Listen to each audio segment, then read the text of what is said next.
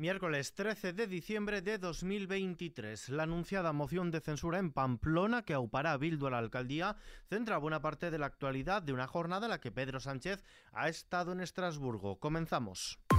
ISFM Noticias con Ismael Arranz. ¿Qué tal? EH Bildu y PSN PSOE junto a Geroaba y contigo Surekin han pactado una moción de censura contra la alcaldesa de Pamplona, Cristina Ibarrola de UPN, que tanto Aberchales como socialistas han desvinculado del apoyo a la investidura de Pedro Sánchez.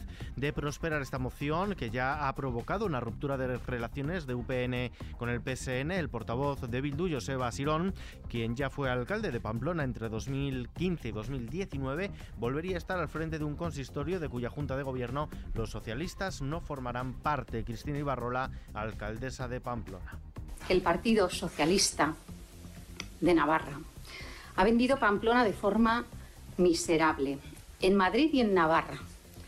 Pamplona es el pago del impuesto revolucionario del Partido Socialista a Euskal Herria Bildu. Nos van a echar con un sucio pacto. Pero este equipo se va con la cabeza alta y la conciencia muy tranquila por haber hecho un gran trabajo. Hemos trabajado, ha trabajado todo el equipo hasta la extenuación, pensando además solamente en el bienestar de los ciudadanos de Pamplona y en mejorar la ciudad de Pamplona. El líder del Partido Popular, Alberto Núñez Fijo, ha avisado al presidente del gobierno, Pedro Sánchez, de que si las posibilidades de entendimiento no eran muchas, desde hoy son muchas menos después de conocer el pacto del Partido Socialista de Navarra, que a través de una moción de censura como decimos, sentará la alcaldía de la capital navarra Bildu en detrimento de Unión del Pueblo Navarro. Es indignante que el Partido Socialista entregue la alcaldía de Pamplona a un partido que lleva asesinos en sus listas electorales.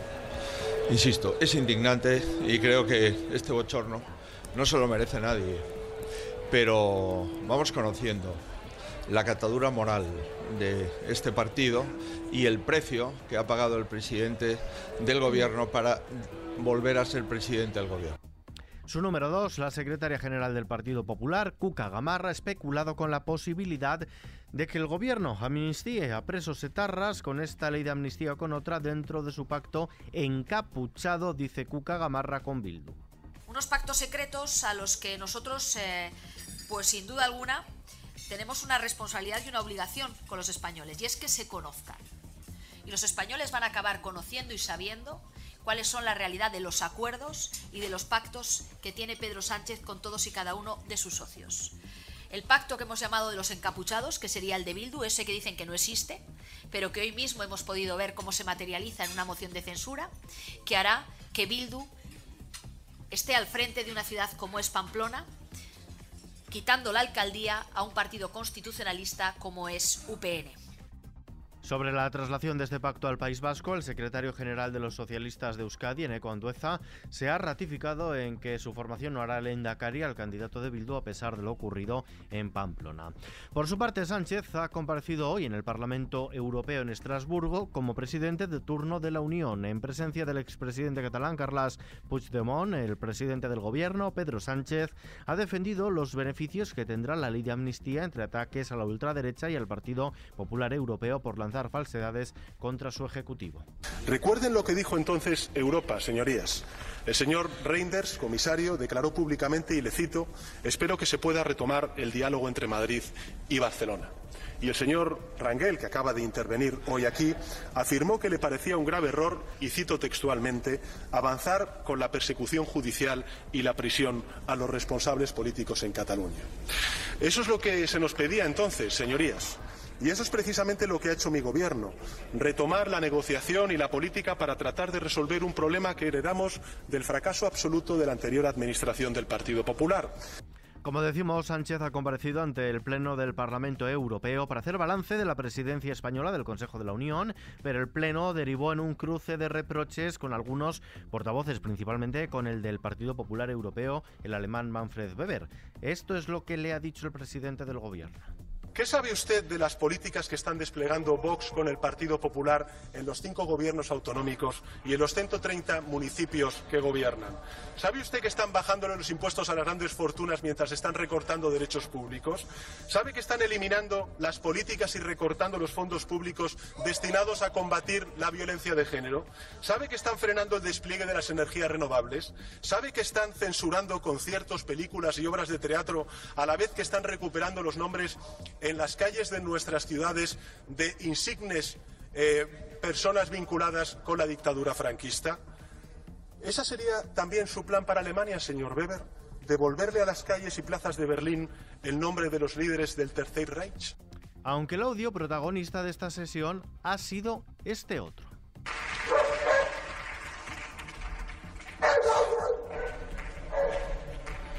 Los audios, son los ladridos de algún perro de asistencia que estaba presente allí en la Eurocámara. Anécdotas aparte de Estrasburgo, nos vamos a Dubái. La cumbre del clima ha cerrado con un acuerdo histórico en el que por primera vez se reconoce la necesidad de dejar atrás los combustibles fósiles, tal y como los conocemos hoy, para garantizar la seguridad climática, aunque dejando la puerta abierta al carbón, el petróleo y el gas de bajas o cero emisiones. Por otra parte, se reconoce que esa transición debe hacerse teniendo en cuenta los distintos puntos de partida y las distintas circunstancias de cada país, una de las principales reclamaciones por parte de los países en vías de desarrollo. La COP28 se ha saldado con un texto de balance global que señala que limitar el calentamiento global a grado y medio, límite señalado por la ciencia para garantizar la seguridad climática del planeta, requiere de una rápida reducción de las emisiones. De vuelta a casa, asuntos judiciales, la Fiscalía analizará las declaraciones de Abascal. El fiscal general del Estado, Álvaro García Ortiz, ha asegurado que el Ministerio Público analizará con seriedad y sin elucubrar todo el contexto las declaraciones del líder de Vox, Santiago Abascal, denunciado por el PSOE por un supuesto delito de incitación al odio. La Fiscalía analizará todas sus expresiones en conjunto y no solo lo específico de determinadas frases o afirmaciones. Por otro lado, el presidente del Tribunal Supremo, Francisco Marín Castán, y el ministro de la Presidencia y Justicia, Félix Bolaños, han acordado verse el próximo martes, día 19, una vez que el primero suspendiera la reunión prevista para este miércoles tras las críticas de Junts a los jueces del Supremo. Félix Bolaños, ministro de la Presidencia y Justicia, en los pasillos del Congreso. Voy a defender a los jueces y a magistrados siempre para que se hagan su trabajo con independencia. Les voy a defender siempre a todos los jueces y magistrados de este país para que hagan su trabajo con independencia. Les voy a defender de los ataques y descalificaciones de los partidos independentistas, pero también de la larguísima mano que tiene el Partido Popular que intenta siempre influir en el Poder Judicial. Cambiamos de asunto. El acuífero de Doñana muestra una tendencia desfavorable. Además, la mayoría de sus zonas se encuentran actualmente en una situación de alarma, según los resultados del control oficial de las aguas subterráneas realizado por la Confederación Hidrográfica del Guadalquivir.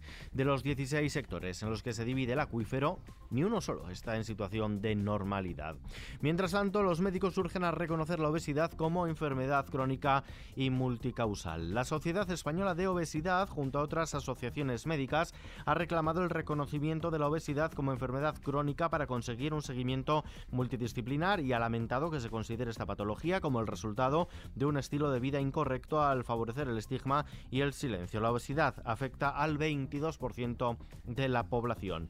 Y la bolsa española ha bajado este miércoles el 0,22%, ha perdido el nivel de los 10.100 puntos, condicionada por la caída de las plazas europeas y las dudas de Wall Street.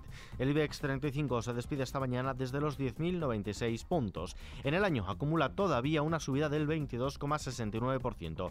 El euro se cambia por un dólar con 7 centavos. Y varias zonas de España, especialmente en el área mediterránea, acaban de registrar un inusual episodio cálido con temperaturas más propias de mediados de mayo que de diciembre y récords históricos de calor en Alicante, Málaga, Mallorca, Murcia y Valencia. Vistazo ahora a la previsión del tiempo.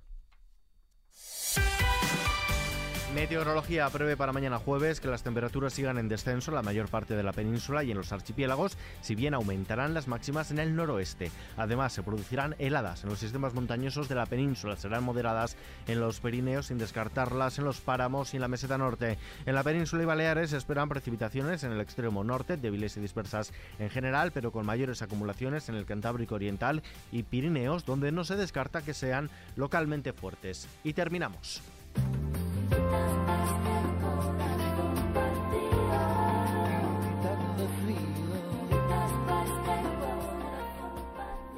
Alejandro Sanz pone este viernes punto y final a su tour después de dos años consecutivos en los escenarios y más de un millón de seguidores desde su inicio. Bajo el nombre de la gira, renombrado Sanz en vivo en su segunda etapa, un concierto en el Withing Center de Madrid este viernes 15 de diciembre, el número 100 de esta gira y en el que sus seguidores disfrutarán de un show de más de dos horas de espectáculo donde además de repasar sus grandes éxitos como este corazón partido que estamos escuchando, Amiga Mía o Looking for Paradise, Alejandro Sanz también interpretará algunos de los temas incluidos en su último trabajo de estudio. Sanz, nominado como álbum del año en los Latin Grammy 2022, siendo el disco físico más vendido en España en 2021.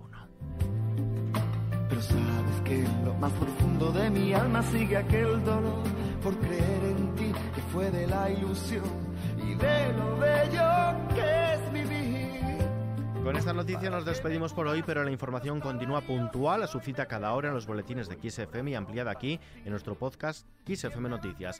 JL García en la realización, un saludo de Ismael Arranz, hasta la próxima.